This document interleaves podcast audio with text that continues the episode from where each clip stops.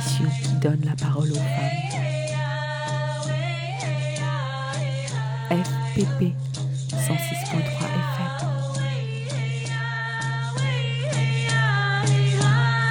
Bienvenue dans Les femmes ont de la voix, une émission mensuelle qui donne la parole aux femmes. Aujourd'hui, nous sommes dans les départements de Maine-et-Loire, en Pays de la Loire, en compagnie de Cécile et Tiffany, qui travaillent toutes les deux dans le monde de l'agriculture. Avec elles, nous allons aborder euh, leur installation, leur choix de vie et peut-être les difficultés et les luttes qu'elles affrontent. Bonjour Tiffany, bonjour Cécile.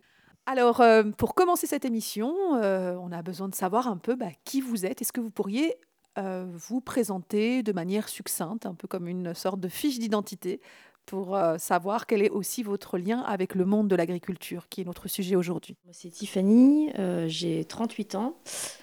Je, suis, je ne suis pas du milieu agricole. je me suis installée à 25 ans après un parcours chaotique un peu après la seconde. Qu'est-ce que tu fais dans le milieu de l'agriculture? Je me suis installée en élevage de chèvres, donc je suis, je suis pas fromagère, je vends le lait. Bonjour, donc moi c'est Cécile, euh, paysanne boulangère dans le Morbihan à côté de Castambert. Euh, je suis installée depuis 2003 avec mon compagnon Christian. Et, voilà, euh, paysanne boulangère, ça consiste à, semer des céréales, les récolter, les trier, avoir une meunerie pour faire de la farine, le pain et le vendre, puisque nous sommes en vente directe. Alors moi, je suis issue du milieu agricole. Mes parents étaient éleveurs laitiers. Et toute mon enfance, euh, je me suis dit que je ne serais jamais agricultrice parce que je trouvais qu'il y avait trop de contraintes, euh, mais liées à l'élevage, surtout euh, à la traite 365 jours sur 365. Et du coup, chacune, quel était votre parcours de formation par rapport à ces métiers-là? Euh, j'ai fait des études, euh, j'ai eu un bac général. Une, euh, après, j'ai fait des études de sociaux que j'ai arrêtées au bout d'un an et demi. Et je suis partie faire des saisons. j'ai travaillé dans, dans l'animation. Enfin voilà, et j'ai fait des saisons en agriculture aussi. Et et finalement, euh, euh, j'ai décidé de m'installer parce que euh, bah, j'avais envie de vivre dehors, d'être indépendante, d'être autonome, et en agricole parce que, bah, parce que la terre, ça, ça, me parlait finalement. Donc j'ai fait un BTS Axe, Analyse et Conduite d'un système d'exploitation à 26 ans, en alternance. Et, ensuite, euh, j'ai rencontré mon compagnon et on est allé. Euh, euh, on a bossé pour des services de remplacement en agriculture. Donc, on a bossé dans tout type d'exploitation. Et ensuite, on a travaillé notamment chez des paysans boulangers et c'est ce qui nous a donné envie de, de s'auto-former là-dedans. Et voilà, on s'est installé en 2003 à Béric. Moi, du coup, euh, c'est plus, je suis plus tombée euh, dans l'agriculture. Euh, j'ai fait du coup donc je suis, j'ai fait un collège donc sans, trop d'accro et puis je suis arrivée en seconde où bah, j'ai commencé un peu à perdre pied. C'était, c'était compliqué. J'ai réussi à passer en première et puis là en première, c'était pas la descente aux enfers, mais un peu quand même. Et, euh, et là, c'était une grosse prise de conscience. Bah, Qu'est-ce que j'allais faire après? En fait, je ne savais pas du tout. Et euh, ma, maman, qui était euh, animatrice en orientation, m'a dit bah, écoute, il y a aussi des, formations professionnelles. J'aimais bien aller patouiller les plantes dans le jardin. Elle me dit pourquoi tu n'essaierais pas un bac pro horticole? Il y en a un qui n'est pas très loin de la maison. donc voilà, ça m'a ouvert d'autres portes que j'avais pas du tout pas du tout envisagé à, cet âge-là. Et ensuite, euh, je suis partie, euh, j'ai fait un, j'ai fait un BTS production de semences, un peu par, par hasard, je savais pas du tout ce que ça voulait dire. Je voulais pas continuer en horticulture. Et voilà, de fil en aiguille, euh, en BTS, j'ai rencontré mon mari. On a arrêté du coup les, études après le BTS. Donc BTS, BTSA, brevet technicien supérieur agricole. Et on est parti faire des saisons du coup dans le Maine-et-Loire. C'est comme ça que je me suis retrouvée d'ailleurs dans le Maine-et-Loire, parce qu'à la base j'étais à Quimper dans le Finistère. Et en faisant euh, des travaux saisonniers pendant un an et demi, on s'est vite rendu compte que si on ne faisait pas, euh, euh, on n'essayait pas nous-mêmes de construire quelque chose, on allait être saisonnier toute notre vie en fait. Et le boulot qu'on nous demandait en tant que saisonnier avec des injonctions des, des responsables, ça n'allait pas être possible. J'ai bossé un moment dans des laboratoires de semences où je, faisais de la pureté spécifique. J'étais assise à une table et on m'emmenait en fait des kilos de céréales, donc euh, blé, orge, avoine, et je devais vérifier que dans le, dans le, le kilo de, par exemple, de, blé, il n'y avait que du blé, en fait, il n'y avait pas d'autres graines, de mauvaises graines. Et donc, bah, je devais passer 40 échantillons à l'heure. Et la dernière expérience qui m'a dégoûtée, c'est que les graines étaient traitées. J'étais enceinte de mon premier enfant. Et donc là, j'ai pris conscience, bah ouais, mais euh, les produits chimiques, euh, qu'est-ce que. J'avais à peine de protection, j'avais un masque quand même, j'avais des, gants, mais j'avais pas de haute aspirante, j'avais pas. Et le gars qui venait me dire que j'allais pas assez vite, euh, il n'était pas capable de faire ce que je faisais, parce qu'il n'était pas capable de reconnaître les graines. Donc voilà, grosse prise de conscience. J'ai dit, mais moi, ça va pas être possible parce que je vais péter un câble, en fait. ça va vraiment mal se passer, quoi. Et donc, avec Jérémy, qui lui aussi, lui aussi faisait des, des boulots saisonniers dans les semences, on s'est dit, non, on va, on va s'installer, quoi. Voilà on a pensé à l'élevage alors qu'on n'avait aucune formation d'élevage, euh, aucun lien euh, familial avec l'élevage non plus. Moi, j'ai jamais été à la ferme quand j'étais gamine. Et, euh, en fait, j'avais peur des vaches. on voulait pas faire de, production que, enfin, qui aille que à l'abattoir, comme la production de volailles ou. on s'est dit les chèvres. Voilà, comme ça, c'est venu comme une évidence. on va faire des chèvres, quoi. Du coup, comment on fait pour monter une exploitation? Est-ce que vous pouvez nous parler un peu de votre installation, du parcours d'installation? Cécile Alors, euh, il y a deux types de. enfin, il y a deux grands types de parcours. Soit on a des parents agriculteurs euh, qui ont des terres et, on reprend euh, l'exploitation familiale. Soit on n'a pas de, de, ferme familiale. Et là, le parcours, il devient beaucoup plus complexe. Il est déjà très complexe alors, euh, quand on a de la terre d'avance ou qu'on n'en a pas, c'est totalement différent. On avait euh, les diplômes agricoles, parce que pour s'installer, il faut avoir un diplôme agricole. Donc, euh, quand on a un diplôme agricole, on a accès à des aides pour s'installer. Ça s'appelle la DGA, dotation jeunes agriculteurs. Mais pour avoir les aides, il faut rentrer dans les clous, c'est-à-dire qu'il faut investir, il euh, faut faire une formation avec la Chambre d'agriculture, il euh, faut faire tourner la machine agricole. C'est-à-dire que c'est des, contraintes de... Bah, c'est des contraintes de formation, d'investissement. Il euh, faut écrire un projet. Il y a un parcours à l'installation qui est donné par la Chambre d'agriculture, mais qui est payant. Et nous, euh, quand on s'est installé, on ne souhaitait pas faire tourner la machine, justement. Donc, on n'a pas demandé euh, la dotation jeune agriculteur. Euh, par contre, nous sommes tenus d'avoir une surface minimum d'installation pour cotiser à la MSA et être reconnu comme agriculteur. Comme on n'avait pas de terre, on a mis trois ans à trouver nos terres à Béric. Et en location, on a réussi à avoir la demi-SMI avec une demi-surface minimum d'installation. On peut être reconnu agriculteur. Et je me suis installée avant pour, euh, pour être reconnue comme, comme agricultrice. Si Christian s'était installé euh, avant moi, euh, j'aurais toujours été la femme de Christian. Mais comme c'est Christian, qui, comme c'est moi qui me suis installée avant lui, j'ai été reconnue dans le monde agricole comme étant Cécile euh, agricultrice. Et pourquoi Est-ce que tu peux nous expliquer euh, ce qui fait que dans, la loi, euh, une femme qui s'installe après bah, C'est pas écrit dans la loi, mais c'est. C'est une réalité. C'est une réalité, oui. Le monde agricole, c'est un monde de mal. Euh, la femme, euh, elle n'était pas reconnue, elle n'a jamais été reconnue euh, dans le milieu agricole. ça a toujours été la femme de cet agriculteur. Et c'est dans, les faits, c'est comme ça. C'est un, un, milieu très patriarcal, très Est-ce que tu peux nous dire deux mots sur le statut de femme d'exploitant, c'est ça? Ah bah, Femme d'exploitant, ce n'est pas un statut. Il y a le statut d'exploitant, de conjoint d'exploitation, enfin de conjoint collaborateur. Ah oui, c'est ça, qui souvent est conjoint collaborateur. Voilà, c'est un demi-statut. Enfin, enfin voilà, l'idéal, c'est d'être associé et d'être reconnu en tant que tel. Tiffany? Ton installation. Mon installation. enfin, votre installation. Comment on, comment on monte euh, l'exploitation? Alors, euh, du coup, euh, moi, je n'avais pas les engagements forcément militants de Cécile.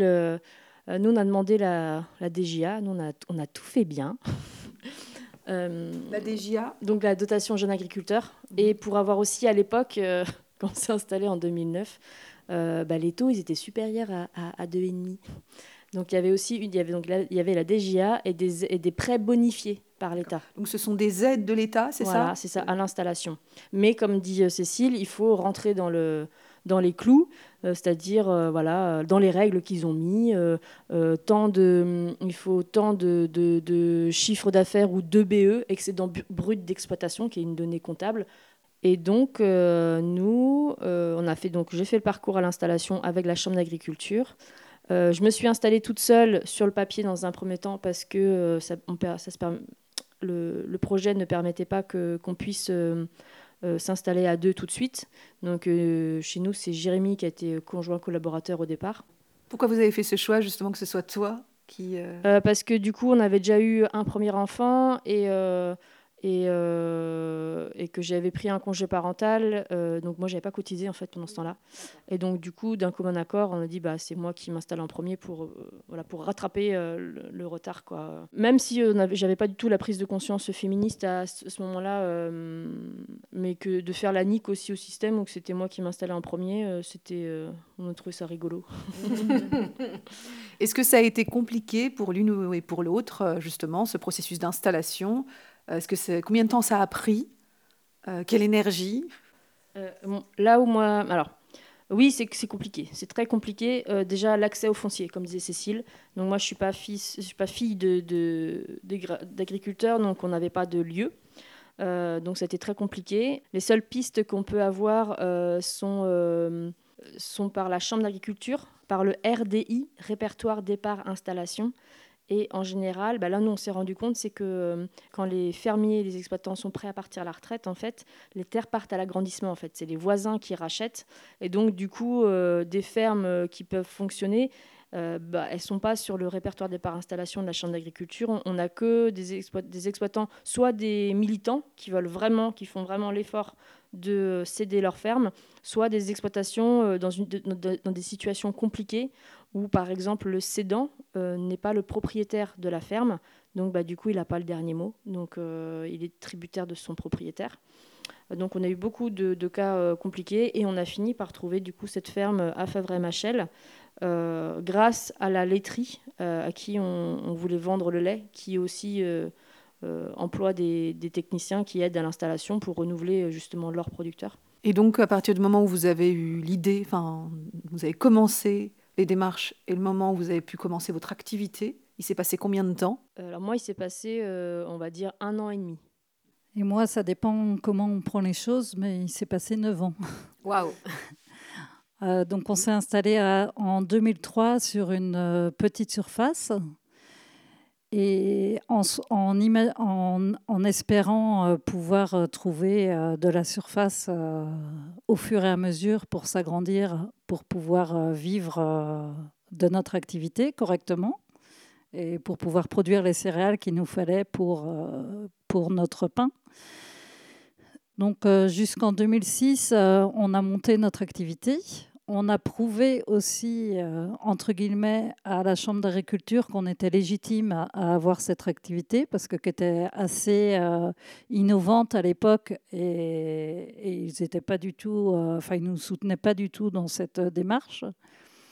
Donc d'agriculteurs boulangers, c'est ça? Oui, de paysans, boulangers, en bio et en plus sur une surface, enfin nous, 20 hectares nous suffisaient pour, pour, notre activité et c'était pas courant. Euh, les, gens, quand ils s'installent, en général, ils demandent 40, 50 hectares.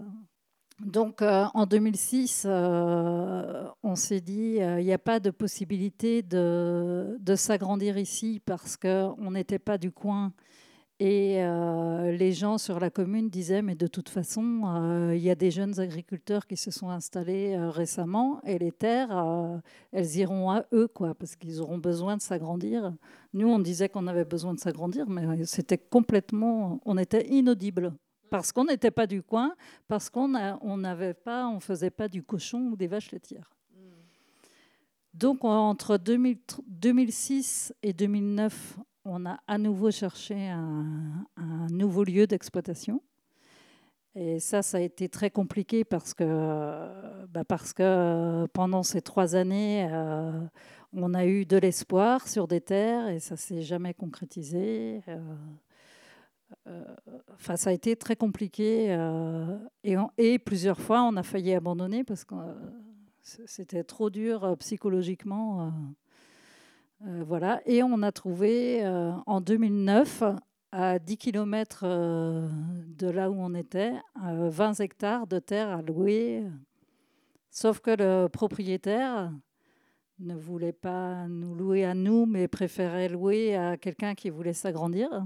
Parce que toujours, on ne rentrait pas dans les clous, on était trop à la marge du système dominant en agriculture. Vous, vous cherchiez qu'une location ou vous vouliez être propriétaire également, vous vouliez racheter? Alors nous, on voulait être en location parce que euh, acheter des terres, ça voulait dire euh, déjà être propriétaire euh, des terres.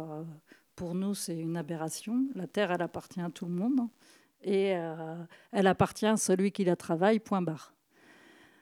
On ne voulait pas acheter parce que c'est quand même un sacré investissement. Si on entrait dans cette euh, démarche-là, on allait emprunter aux banques et on n'était pas sûr de pouvoir les rembourser ou alors d'être obligé de produire plus, enfin de travailler comme des dingues pour pouvoir euh, euh, rembourser nos investissements. Et nous, notre but, c'était pas ça dans la vie de, de trop investir. Et ce que j'ai oublié de dire au départ, c'est que notre installation, c'était aussi un choix politique. Déjà, on avait conscience que le monde y partait en vrille et que, eh ben putain, se nourrir, se nourrir, se loger, c'est la base, quoi. Et pour nous, c'était hyper important de, que nos enfants sachent nourrir. Enfin, on sait que ça va, ça, ça va se casser la gueule à un moment et euh, Enfin voilà, on avait cette conscience-là qui était hyper importante euh, au départ. Quel est votre modèle d'agriculture? Est-ce que euh, vous avez un label? Bah, Toi, par exemple, Tiffany, quel est votre rapport justement aux animaux, euh, le soin? Nous, en bons citadins, quand on a enfin trouvé notre exploitation, on voulait on voulait faire sortir les chèvres en fait, et en visitant, euh, quand était en parcours à l'installation, en visitant les, élevages de chèvres, on s'est rendu compte que bah, les chèvres ne sortaient pas. Jamais. Euh, donc nous, c'était notre, euh, notre lutte de vouloir faire sortir les chèvres, et en fait, on s'est rendu compte que les éleveurs qui les sortaient, en fait, ils faisaient du pâturage. Et là, j'ai compris, on a compris seulement là la dimension politique du pâturage, c'est-à-dire qu'elles vont manger avec leurs petites pattes la part de fourrage à l'extérieur et euh, du coup, les éleveurs n'apportent quasiment rien à l'intérieur, si ce n'est les repas de, céréales. Alors moi, je suis une bonne citadine aussi. il faut juste que tu m'expliques un tout petit peu. Quand on nourrit un troupeau, on dit qu'on fait une, une, ration. On leur apporte des fourrages, donc euh, ça veut dire du foin.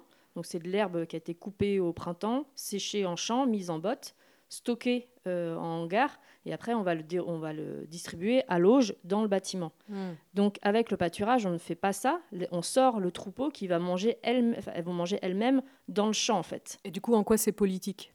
Euh, Parce que du coup, quand on fait du pâturage, on colle pas trop au productivisme. On fait euh, globalement, on fait, on va faire moins de lait que des animaux qui sont en bâtiment. On va moins les pousser, mais on va faire plus de marge. Et on a fait le choix aussi de passer en bio parce que du coup, euh, le prix d'achat du lait est plus élevé. On a une meilleure valorisation de notre litre de lait. Et quels sont les critères justement pour... Euh, euh, les critères, donc pas de produits phytosanitaires, pas de produits chimiques, de pesticides. donc alimentation totale en bio. Donc tout ce qu'on donne à nos animaux, il y a de la traçabilité, tout est bio. Il faut produire sur place. Et donc on produit aussi des céréales. Et les céréales, euh, on arrive à peu près à, être autonome. Quoi. Et donc comment ça se passe? Il y a des inspecteurs, inspectrices qui ah viennent mm. euh, vérifier que vous remplissez tous les critères bio Ouais.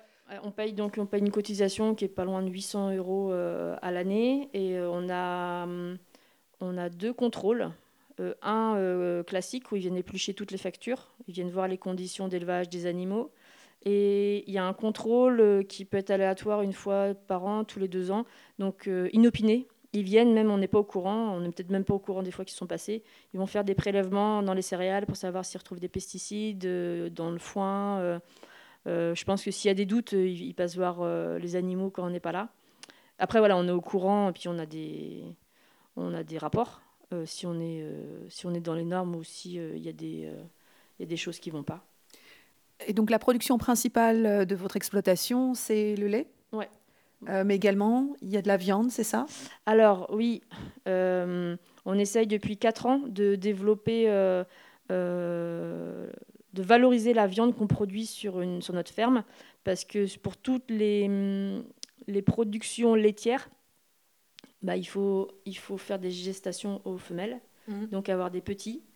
Euh, donc bah, il faut absolument manger la viande qui va avec le lait, en fait, avec le fromage. Euh, Pourquoi? Pourquoi? Bah, Sinon, autrement, c'est-à-dire que les petits chevreaux mâles et les excédents de femelles deviennent des déchets. Des déchets dont on se débarrasse. Mhm. Donc euh, ça fait cinq ans qu'on nous a sollicité, pour, par un projet européen pour essayer de valoriser, valoriser cette viande de chevreau. Sauf qu'on se heurte à plusieurs euh, problèmes. D'une, en France, on n'a pas du tout euh, l'aspect politique que quand on mange de du lait, bah, il faut manger la viande qui va avec. On ne mange pas de chevreau, on ne mange pas de chèvre. donc il y a vraiment un travail d'éducation populaire à faire là-dessus, sur euh, bah, la réalité du terrain et que c'est pas tout voilà, de, faire des vidéos comme peuvent faire des assauts animalistes, de dénoncer des choses.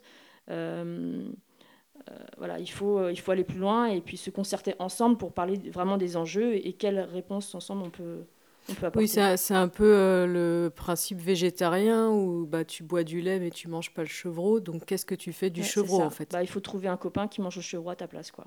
Et toi, Cécile, du coup, euh, on va te reposer la même question. Euh, quel type euh, d'agriculture Enfin, toi, tu te considères comme paysanne, c'est ça? Oui, ben, paysanne, je vis et je, je mange au pays. Quoi. Je cultive, je vis au pays, je cultive au pays, je mange au pays. Enfin, c'est ça la définition de bah, paysan Pour moi. je ne vais pas regarder dans le dictionnaire. Euh, nous, on s'est installé en agriculture biologique, mais c'était une évidence. Enfin, pour nous, euh, utiliser des produits chimiques, euh, ça n'a pas de sens. Enfin, c'est pas respecter la terre. Comme Tiffany nous a parlé un peu concrètement de comment ça se passait, est-ce que tu peux nous aussi nous parler du coup de ce métier Qu'est-ce que ça veut dire? Quelles sont les implications quand on décide de faire du bio? Tout à l'heure, on parlait également de l'agriculture raisonnée. Est-ce que ça va avec et... L'agriculture raisonnée, en fait, euh, pour moi, ça n'a aucun sens. Ça veut euh, dire quoi? bah, Je ne sais pas. Enfin, c'est raisonné. Moi, j'ai fait des remplacements en agriculture. J'ai travaillé chez quelqu'un euh, chez qui j'ai mis des pesticides et elle m'a dit que c'était raisonné parce qu'elle en mettait deux fois moins qu'avant. Pour elle, c'était de l'agriculture raisonnée. Donc euh, voilà, en agriculture raisonnée, on utilise des pesticides. C'est peut-être moins pire que l'agriculture d'avant, mais euh, enfin pour moi, ce n'est pas un label du tout. On a commencé, euh, moi j'ai commencé le marché de Questembert un lundi matin en janvier 2003 et je vendais 10 kilos de pain. Maintenant, on a un peu plus de, on doit avoir 22-23 hectares euh, en location. Et euh, il y a peut-être 7-8 ans maintenant, on a acheté 10 hectares grâce à l'héritage de la grand-mère de Christian. Voilà, on a eu une opportunité, ce qui nous a permis d'être autonomes pour cultiver nos céréales, pour faire la farine. Et aussi, euh, eh bien, quand on s'est installé, on a rencontré aussi plein de gens euh, qui s'installaient. on a créé la marmite à la Vraie Croix. Des agriculteurs qui étaient en recherche de foncier, qui avaient du mal à trouver des terres, mais aussi on a énormément échangé sur nos, manières de cultiver. On s'est fait accompagner aussi par le GAB, Groupement des agriculteurs biologiques, qui euh, eux ont aussi euh, des formateurs. Ils créent des groupes de travail, des groupes d'agriculteurs. On échange. C'est beaucoup en échangeant qu'on qu'on s'est enrichi euh, des connaissances des autres.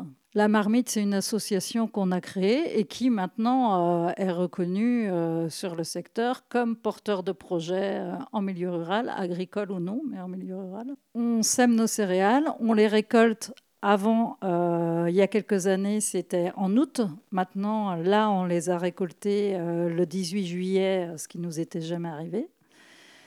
Euh, ensuite, on les à cause du réchauffement climatique. du réchauffement climatique. Ensuite, on les on les trie à la récolte, on les stocke pour qu'elles puissent passer dans le moulin. On, on les épierre parce que souvent avec les grains il y a des petites pierres et si on les épierre pas, après dans la farine euh, et dans le pain, on peut tomber, ça crisse. Enfin, c'est pas voilà. Donc il y a un gros travail de tri. On fait la farine. Euh, on a 15 euh, euh, jours de stock de farine, enfin voilà, ça tourne. Et on, fait, on a 3 jours de fabrication. Pour faire un pain au levain, il faut minimum 6 heures entre le moment où on pétrit la pâte et le moment où le pain sort du four. Et du coup, le four que vous avez, quel type de four c'est? C'est un four que vous avez construit vous-même, que vous avez acheté Comment vous l'avez pensé? Alors, euh, dans le rêve, on aurait bien aimé un four en pierre. Et comme on a eu énormément de difficultés à s'installer, à trouver un lieu, on a commencé par un four en acier qu'on pouvait déplacer parce qu'on savait qu'on n'allait pas, qu'il allait falloir se déplacer. Et on ne voulait pas construire un, four euh, sur un sol qui ne nous appartenait pas non plus. Donc on a acheté un premier four, euh, un, petit four en acier et maintenant on, a, on travaille sur un gros four en acier en chauffe indirect. Dans les fours en pierre, on fait le feu dans le four. Et hmm. là, dans le four en acier, on fait le feu sous le four. On va faire notre première petite pause musicale. Euh, Cécile, on te laisse présenter euh, ton choix. Alors, euh, j'ai choisi Cantamos sin Miendo. C'est une chanson qui est chantée par des, des filles qui sont en Amérique du Sud. Et c'est une chanson sur le féminicide. Enfin voilà, moi c'est une chanson qui me touche beaucoup je me, quand je pense à mes petits problèmes de femme, euh, euh, je me dis c'est rien par rapport à. Que tiemble el Estado, los cielos, las calles, que tiemblen los jueces y los judiciales. Hoy a las mujeres nos quitan la calma, nos sembraron miedo, nos crecieron alas.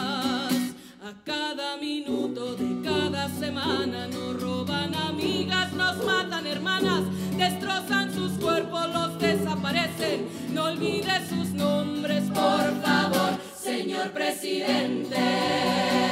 Por todas las compas marchando en reforma, por todas las morras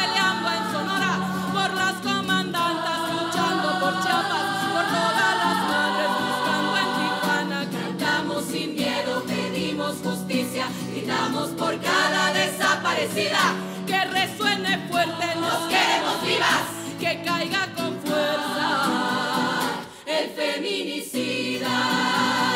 Yo todo lo incendio, yo todo lo rompo. Si un día algún fulano te apaga los ojos, ya nada me calla, ya todo me sobra. Si tocan a una, respondemos todas.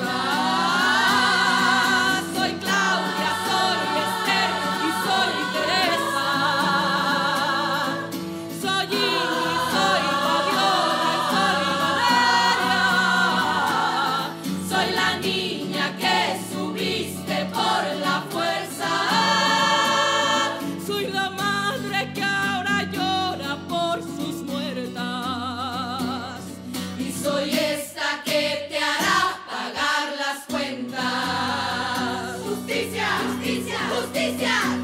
Vous écoutez Les femmes ont de la voix. Nous sommes avec Tiffany et Cécile et aujourd'hui on parle du monde agricole, des paysannes et des agricultrices exploitantes agricoles.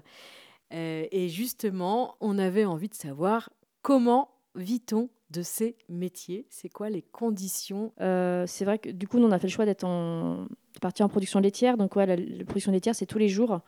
Euh, donc, c'est hyper prenant. On a commencé sans salariés, que tous les deux. On en a bavé. Et euh, du coup, on a fait le choix, à ma troisième grossesse, de garder le salarié qui était là pour mon congé euh, maternité. Parce que quand on est exploitante, on a de la chance, comme les salariés, d'avoir droit à un congé euh, maternité qui n'est pas le cas d'autres femmes qui bossent en libéral. donc là, il y a vraiment une grosse lutte aussi à avoir pour qu'on ait toutes le même, le même congé maternité et même faire de congé maternité de, de plus de de, de, 4 mois pour un premier, c'est aberrant. Enfin bref, il faudrait vraiment un congé maternité d'un an euh, comme l'Allemagne. On nous vend tout le temps l'Allemagne et tout. Est-ce que tu as une idée de combien vous avez pour euh, vivre euh, par mois? Ah, J'ai 2600 euros. 1000 euros, on, a mis, on prélève 2000 euros pour nous deux, plus j'ai 600 euros par la MSA d'allocation, APL et... la MSA, qui est la, mutuelle Mutualité sociale agricole. D'accord. Donc vous avez 2600 euros et vous, avez, vous êtes un couple avec, trois, enfants. Ouais. Donc, euh, avec l'allocation de rentrée scolaire, on a acheté plein d'écrans plats, évidemment. on les a mis dans toutes les pièces de la maison, tous les ans d'ailleurs, on achète tous les ans. Et euh, non, c'est compliqué. Ouais. Pour combien d'heures de travail par semaine? Alors moi, j'ai décidé de moins travailler, parce que j'ai fait un, bah, comme tous les gens qui travaillent trop, j'ai fait une sorte de burn-out, dépression. Je sais même pas trop, parce que c'était pas vraiment un burn-out, c'était pas vraiment une dépression en 2020. Euh, après vient la question du travail aussi. C'est qu'il y a le travail à la ferme et il y a le travail à la maison. Euh, donc le travail à la maison, c'est moi qui m'y colle parce que finalement, il y a plein de, tâches à la ferme qui ne me convient pas ou j'arrive pas à être autonome, notamment sur le matériel agricole. C'est du matériel qui est gros, lourd. Euh, donc, euh, donc du coup, je me retrouve à faire plus ces tâches féminines qui me, qui me gênent un peu, mais bon, c'est comme ça. C'est quoi les tâches féminines? À la ferme, c'est la traite et la compta. Mais ce n'est pas du travail, Tiffany. Non, c'est pas du travail. Les femmes, elles travaillent pas quand elles font ça. Euh, donc, euh, donc tu travaillais donc euh, avant 2020 tous les jours, c'est ça? Ouais, j'ai fait tous les jours, donc bah, week-end inclus. Et ouais, je sais pas, je devais être à 40 heures, je pense, sur les 7 jours. Donc c'est pas non plus, des, gens qui font beaucoup plus d'heures. Après, on a, on a organisé notre ferme aussi pour simplifier beaucoup le travail. Pour être le plus efficace possible, justement pour donner aussi envie à des gens extérieurs de venir travailler chez nous. Euh, donc voilà, on est plutôt content parce que ça, ça fonctionne, mais on voilà, on n'arrive toujours pas à, prélever d'argent parce qu'on a rencontré les subprimes en 2008 qui ont fait que voilà, les cours de tout un tas de choses avaient augmenté, les céréales, le fuel et compagnie. Euh, on nous a baissé le prix du lait. Bon, voilà, notre... Est-ce que vous partez en vacances? Parce qu'on dit ah que les agriculteurs ne partent pas en vacances. Ouais, ben ça, c'est un fait social aussi. En agriculture, il ne faut pas prendre de vacances. Sinon, es des on est des C'est mal vu. Euh, depuis 2018, on s'impose de partir 15 jours d'affilée euh, au mois d'août. C'est un peu plus cool le mois d'août. Donc, on peut partir 15 jours. Et, et là, ça fait l'année dernière, on a pris une semaine aussi sur le Nouvel An et puis, euh, je crois qu'on a pris aussi quelques jours euh, à la Toussaint parce que j'avais une petite nièce qui était née. Euh, il y a, elle avait déjà trois mois, il était temps qu'on aille la voir. Quoi. Donc voilà, puis on en profite pour aller voir les copains en, général. Donc tout ça mis bout à bout, ça fait trois semaines et demie par an. Trois semaines, quatre semaines, mais c'était la première fois où on prenait quatre semaines, autrement c'était 15, 15, jours à peu près. Et du coup, comment, quel est le, le statut de votre entreprise? Alors nous, on a monté un GAEC, c'est un groupement agricole d'exploitation en commun. G-A-E-C. S'il n'y a pas d'aide, on n'a pas de revenus parce que euh, euh, bah, ce qui nous met dedans en tant qu'agriculteur, c'est euh, le rapport à l'emprunt en fait. si, comme disait Cécile au départ, si on n'avait pas acheté notre ferme au départ, que par si on avait la propriété d'usage, on n'aurait pas besoin de s'endetter en fait. En gros, moi je, pense, je pars du principe que le, les aides européennes et françaises payent paye les, les emprunts en fait, d'investissement qui sont, qui sont énormes en fait. Est-ce que vous faites partie d'une coopérative agricole? Alors, on a fait, on a fait partie d'une coopérative au départ. Alors, moi, j'ai fait le constat que la coopérative n'a que le nom. Mm. C'est que c'est une multinationale comme les autres, qui a des filiales comme les autres. Ils ont tout intérêt à garder pour quelques filiales le, statut de coopérative qui est vachement intéressant en termes de euh, fiscal. Et puis du coup, euh, on est resté quelques années euh, avec cette coopérative avant de partir vers un groupement de producteurs. Mais mais finalement, les groupements de producteurs, on reste dans un système, il hein, faut le dire le gros mot, hein, dans un système capitaliste où l'objectif c'est de produire, de faire de la productivité et finalement les petites les petites initiatives qu'on essaye de se donner, elles sont vite rattrapées par le système. Et, là, on est repris. Euh, on, a eu cette petite bulle à un moment. On était en groupement de producteurs où ça se passait bien avec la personne qui nous achetait notre lait. Et finalement, euh, cette personne-là s'est fait racheter. Et euh, par une plus grosse boîte. Ouais, par une plus grosse boîte. Après, ça se passe bien, mais les contraintes financières sont là. Où eux, ils ont mis des, ils ont mis des sous sur la table. Et euh, aujourd'hui, euh, du coup, avec euh, la crise de 2020, la perte de, j'aime pas ce mot-là, de pouvoir d'achat, mais que les gens ne peuvent, n'ont pas assez d'argent pour mettre dans l'alimentation de, meilleure qualité, entre guillemets. Du coup, il y a trop de lait de chèvre, bref. Donc, c'est, aujourd'hui, on retombe dans un truc compliqué. Donc, on est, on est un peu, on ne sait pas du tout où on va, quoi. Avec en plus le dérèglement climatique qui devient vraiment concret là expliquer que contrairement au choix de s'adapter comme, comme Cécile l'a fait elle dans son exploitation, c'est-à-dire s'adapter au, système des sols, à, les faire respirer, à qu'est-ce qu'on peut faire pousser, quand, etc. Là, par rapport à ces fluctuations de, prix et, de, et d'enjeux financiers, on vous demandait d'adapter l'animal aux logiques d'hyperproductivité, de les faire mettre bas euh, plus tard, enfin pour avoir une lactation toute, la, toute l'année. Le désaisonnement. Oui. Voilà. Euh, les chèvres euh, rentrent en chaleur euh, à l'automne avec la baisse du jour, en fait. Donc ça induit ça induit les, chaleurs. et donc, ça, se fait que du coup, chez la chèvre, théoriquement, comme il faut un petit pour faire du lait, on les fait mettre bas au printemps et on les remet à la reproduction à l'automne. Elles font une gestation par an, tous les ans. Et par contre, les deux derniers mois, on continue à les traire pendant qu'elles sont gestantes les trois premiers mois et on arrête les deux derniers mois pour qu'elles se reposent avant de recommencer. Donc théoriquement, bah, l'hiver, on ne devrait pas avoir de fromage de chèvre. Euh, donc en conventionnel, on fait des programmes hormonaux. Donc on met des, éponges avec euh, des hormones dans le vagin des chèvres pour déclencher pour déclencher les, chaleurs. Et en bio, du coup, on n'a pas d'utiliser les hormones, donc ce qui est très bien. Mais du coup, on peut le faire avec justement un pro, ce qu'on dit un programme lumineux euh, pour, euh, pour faire croire à l'animal euh, au printemps que c'est l'automne. Et du coup, vous vendez à qui votre production? Est-ce qu'il y a une des ventes directes? Alors, non, du coup, on ne fait pas du tout de vente directe, du coup, au contraire de, de Cécile. On vend tout à, la, enfin, un groupement de, producteurs qui revend du coup à une, un industriel. Et comment se passe la négociation? Parce qu'on entend pas beaucoup parler de ça, de, problème de négociation du prix du litre bah, de lait. Quand tout va bien, c'est cool. Comme d'hab. Qu'est-ce qui fait que tout va bien? Bah, quand la production, euh, ça fait plusieurs années que la production, le lait de chèvre, elle vend en poupe en fait, que ce soit en bio ou en conventionnel. Les gens, enfin les Français sont très consommateurs de, produits de lait de chèvre, que ce soit les fromages, les yaourts. Et là, en ce moment, bah, tous les voyants sont rouges, quoi. L'inflation, euh, et, du coup, les gens ont moins d'argent, donc bah, du coup, ils essayent de, faire, de couvrir le besoin qu'ils ont. Euh, au mini, avec le minimum d'argent et, et, du coup bah, la production bio est un peu est quand même bien délaissée. Bah, donc du coup il y a sur, voilà, on retombe toujours dans la même chose quoi dans la surproduction. Euh, et donc là bah, il y a surproduction alors qu'il y a de l'inflation il faudrait que le prix augmente. Bah, sauf que du coup pour l'industriel c'est pas possible de nous payer plus cher parce qu'il vend moins. Voilà c'est le serpent qui se mord la queue quoi. Donc et toi Cécile euh, comment vous vivez de, des produits de votre exploitation? Euh, Est-ce que tu peux nous parler de la chaîne justement de production jusqu'à la vente? Voilà, quels ont été les choix que vous avez faits et puis voilà, comment vous en vivez Est-ce que vous êtes seul Vous avez des salariés Tout ça. Alors nous, comme on a fait le choix de ne pas emprunter, euh, du coup, il a fallu euh, s'installer petit à petit et on a beaucoup autoconstruit. Euh, jusqu'à là actuellement on a enfin on a un fournil on a un hangar agricole on a une maison et on a tout construit nous-mêmes.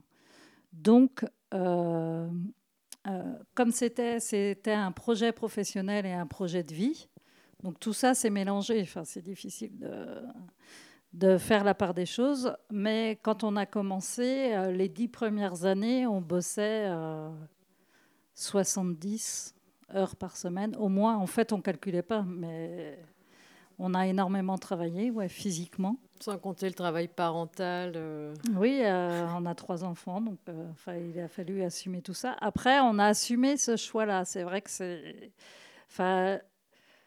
On, a, on ne voulait pas emprunter, mais c'est pas pour ça que c'est, ça, ça a des conséquences aussi qui sont pas négligeables, qui sont pas négligeables. En plus, quand on vend en direct, eh bien, euh, il faut, comme c'était une activité euh, innovante entre guillemets, il bah, faut trouver des marchés faut se faire connaître, il y a tout un travail de commercialisation euh, à faire. En fait, quand on n'est pas seulement paysan, on est, on est comptable, on est commercial, on est, enfin voilà, on fait, on en a plein de métiers en même temps. On est, on est boulanger, on est meunier.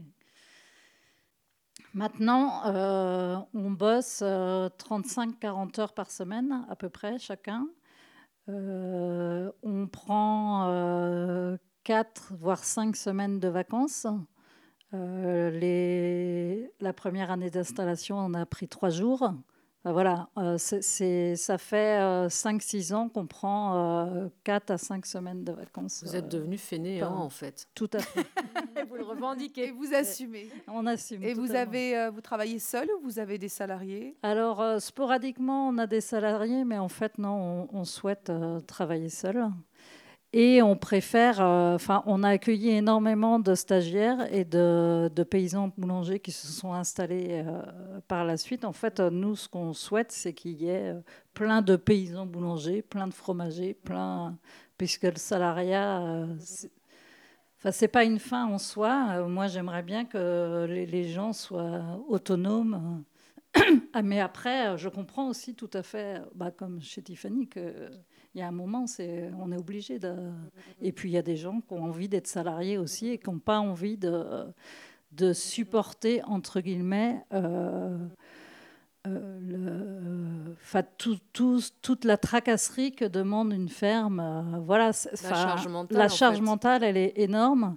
Et, moi, je comprends euh, de plus en plus qu'il y ait des gens qui souhaitent être salariés. Et, à l'avenir, euh, moi, enfin, nous, on se pose énormément de questions par rapport à ça. Et vous arrivez du coup à dégager un revenu? Alors nous, euh, on gagne actuellement 1700 euros par mois chacun. C'est beaucoup. Enfin, par rapport au monde agricole, c'est beaucoup. Mais je trouve que notre salaire, il est carrément légitime. Quoi. C'est 1700 euros, mais on les mérite bien.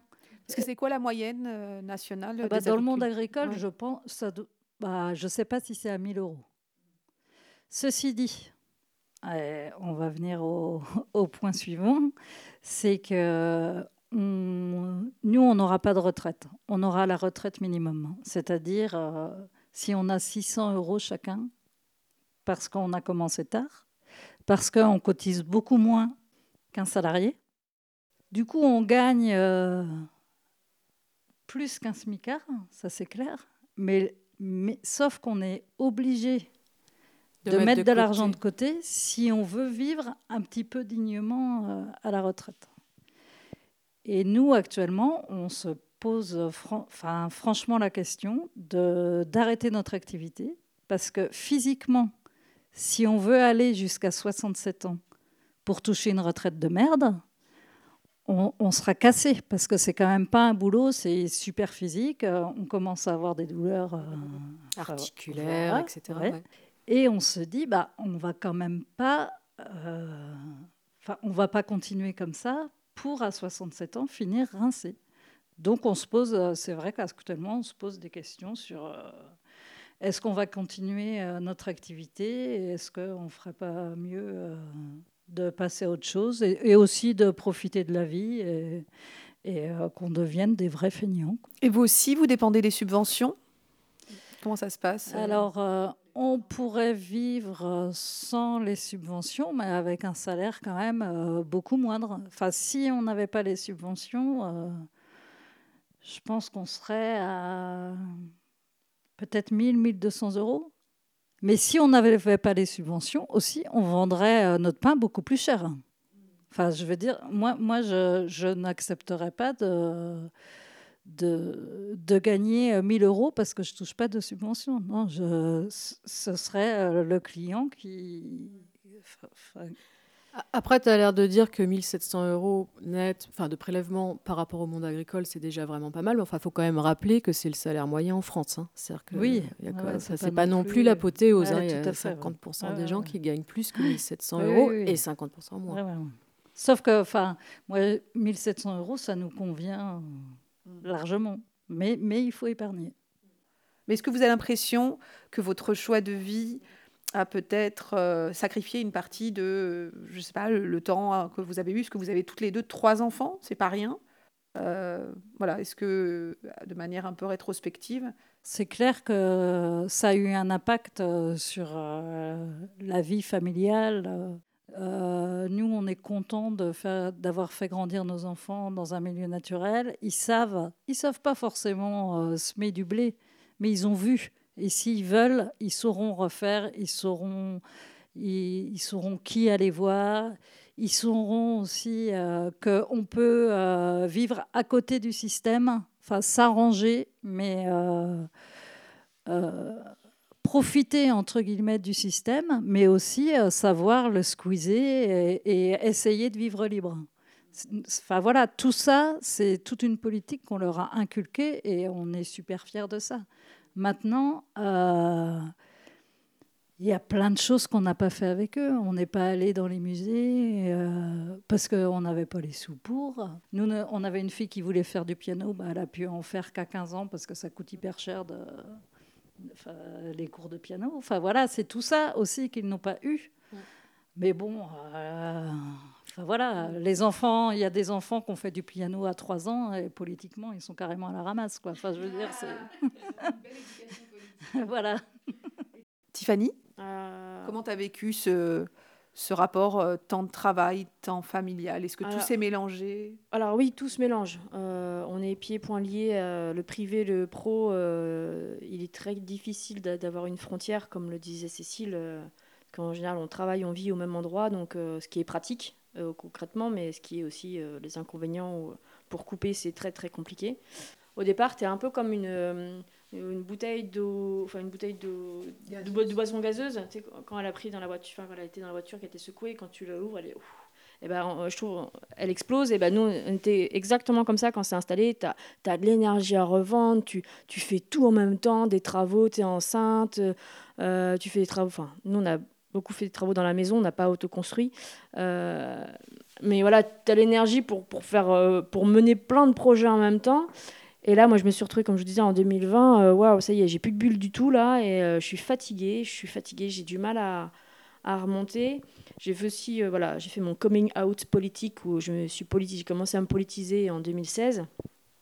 Et voilà, le temps de digérer tout ce qu'on a fait en, en, durant l'installation, on a transformé toute la ferme du coup parce qu'elle était pour faire du pâturage, pour passer en bio, pour les trois enfants.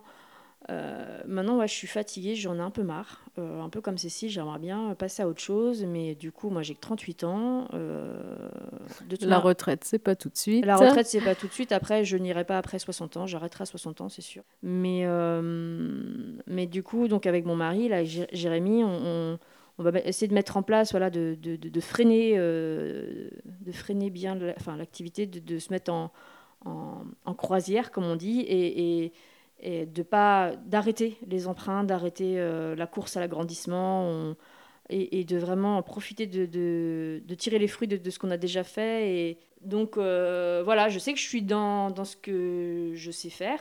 J'aime bien ça, sauf que le système nous dégoûte en fait. Voilà, le système nous dégoûte, nous presse.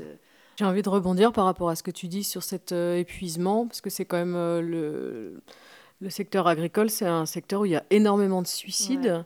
Et là, en vous écoutant, je me disais, mais est-ce qu'il y a aussi ce truc de euh, bah, je, je, je, je, vis sur place, je travaille sur place, c'est des métiers et des activités qui, qui, qui prennent plus qu'un temps plein.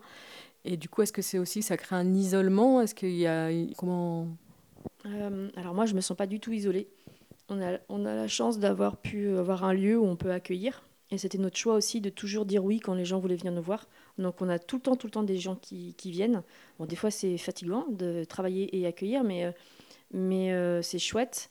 Euh, donc moi je me sens pas du tout isolée. je fais partie aussi d'un groupe, du groupe Caprin du CIVAM. Donc le CIVAM c'est le Centre d'initiative pour valoriser l'agriculture et le milieu rural qui est basé à Moléon. Et il y a un super, donc comme disait Cécile, elle a la, marmite. Donc nous, on a ce CIVAM-là avec euh, ce groupe euh, d'éleveurs de chèvres où on bosse l'autonomie alimentaire, le pâturage, euh, des soucis, parce qu'aussi on a un gros problème de parasitisme en chèvre au pâturage. Voilà, sur tout un tas de sujets. Pour, et il y a vraiment de l'entraide où il n'y a aucun tabou, on partage, on partage tout. Donc moi, je crois vraiment à l'éducation populaire, au fait d'arrêter de, voilà, de, de cette fausse pudeur là de pas vouloir montrer ses chiffres ou de garder ses trucs pour soi on n'a aucun intérêt à ça au contraire. Et, euh, et, donc ça aussi, ça me, fait dire par rapport au fait de continuer, c'est que euh, je me suis fait, voilà, c'est pas des, c'est pas des, voilà, les collègues, c'est pas des concurrents, en fait, c'est vraiment des amis, c'est vraiment presque devenu de la famille. Et notamment sur le projet, par exemple, le projet de viande de chèvre, on, est vraiment en train de, c'est vraiment de l'entraide qu'on est en train de faire, de vouloir partager les recettes, justement, ce qu'on essaye de vendre des bocaux, par exemple, bah, ça, ça fonctionne, ça, ça fonctionne pas, n'en fais pas ça, parce que... Et, euh, et ça, c'est vraiment porteur. Donc voilà, moi, je me sens pas du tout, du tout isolée, quoi. Bah, par rapport au fait d'être isolé, ouais, c'est complètement différent d'être sur sa ferme, de produire, et que quand la, la production part euh, à l'industrie, donc on peut ne voir personne, et je pense qu'il y a des agriculteurs, oui, qui se tirent une balle parce qu'ils euh, sont dans une solitude absolue, avec des emprunts jusqu'au cou. Et nous, ce n'est pas du tout notre cas. en montant des magasins de producteurs, en vendant sur les marchés, déjà, on rencontre énormément de gens. Et puis, souvent, euh, on fait partie de structures aussi. Euh, moi, je suis à la Confédération paysanne. Je suis assesseur au tribunal paritaire des beaux ruraux de Lorient. Euh, c'est important pour moi, euh, vu le, rapport qu'on a à la propriété. Euh, enfin voilà. Qu'est-ce que tu fais? Qu'est-ce que ça veut dire Ça veut dire qu'il y a des, des propriétaires ou des, des locataires qui vont en justice et euh, nous, on est deux, locataires au tribunal, on est deux représentants des locataires euh, agricoles. Il y a deux représentants des propriétaires et il y a le, président du tribunal. Et donc, on est amené à, à juger des affaires euh, qui se passent mal entre locataires et propriétaires. Et aussi, on accueille énormément sur la ferme des stagiaires, des woofers. Enfin voilà, c'est un c'est une lessiveuse, euh, il y a du monde qui passe. Euh, voilà. Euh, là, est-ce que on, vous pourriez parler un peu de, de votre statut? Je ne sais pas si c'est un statut, en tout cas le fait d'être une femme dans le milieu agricole. est-ce que ça a eu une influence aussi sur vos choix? Profondément, je me suis toujours sentie légitime et je me suis jamais laissée marcher sur les pieds par quiconque. Euh, une anecdote très récente euh, au printemps, là, euh, il y a un voisin qui m'appelle. J'étais sur le tracteur, j'étais en train de faner. Et il me dit Salut Cécile, est-ce que tu sais quand Christian il aura plus besoin de la faneuse?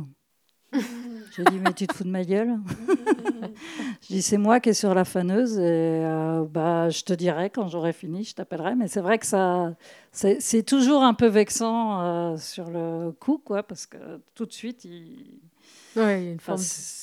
voilà, le genre. Euh, forme de non-reconnaissance. Oui, de non-reconnaissance. Mais globalement, euh, je me laisse pas faire. Et, euh, et, voilà, à partir du moment où on est ancré en tant qu'humain, l'homme qui est en face, parce que souvent ça vient d'un homme, mais des femmes aussi, euh, enfin, quand on lui dit, il comprend et il entend. Et c'est à nous aussi de dire, bah non, euh, c'est à nous de l'exprimer. Et je pense que ça va s'arranger. Euh, moi, j'ai pas trop non plus souffert d'être une femme. Par contre, un truc que je me suis, un petit challenge que je me suis mis, c'est que je savais pas conduire une remorque. Et ça, c'était, c'était hyper, hyper handicapant. Donc j'ai passé mon permis remorque et maintenant je sais faire des slaloms en marche arrière et je suis plutôt fière. Tu racontais euh, en anecdote que, par exemple, les, habits de travail n'étaient pas toujours adaptés ah bah aux femmes. Puis du coup, bah, dans nos campagnes, après, quand tu arrives, euh, tu habites près plutôt des, de grandes villes où il y a des gros magasins, où il y a plein de, gammes de vêtements, tu peux trouver des vêtements de travail. Mais moi, c'est vrai qu'au quotidien, chez moi, par exemple, les pompes de sécu, ça commence au 39. Donc quand tu fais du 37, bah...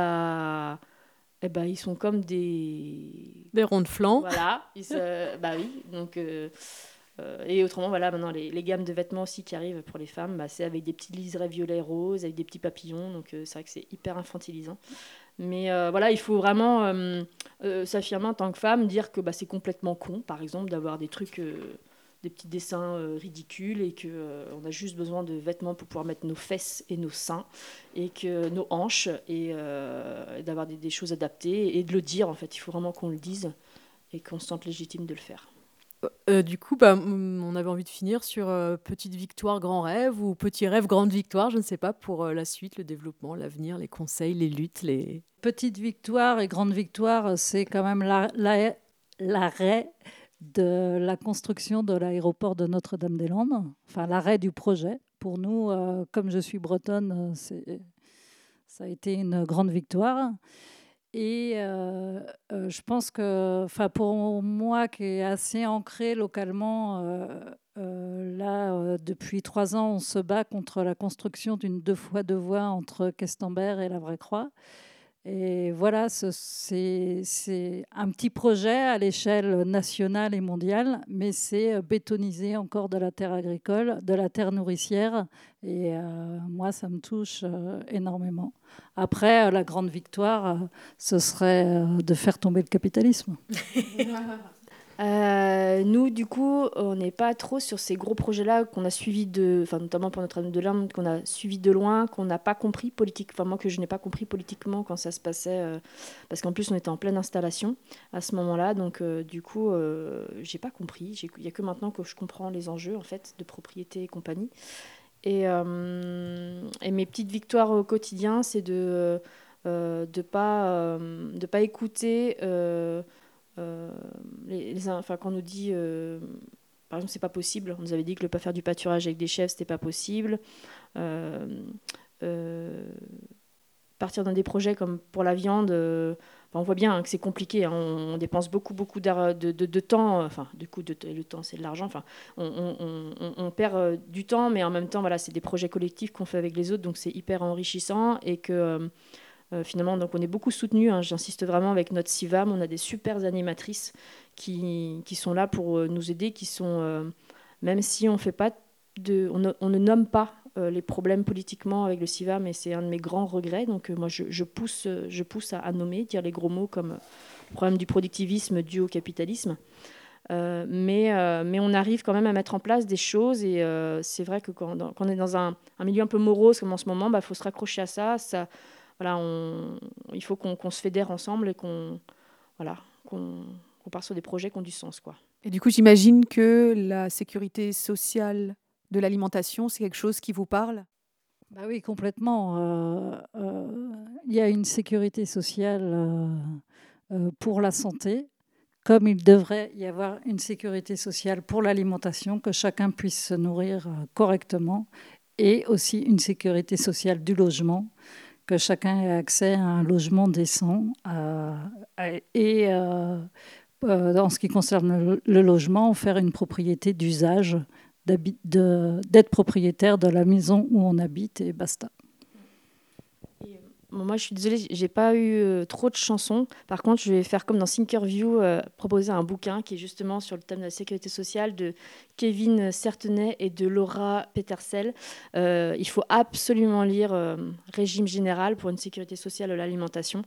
parce que du coup, c'est un livre qui ouvre l'imaginaire et les possibles et, qui fait un bien fou, en fait, de tout ce qu'on pourrait inventer ensemble. Merci beaucoup, Tiffany et Cécile. C'était les femmes ont de la voix sur Radio FPP 106.3 FM.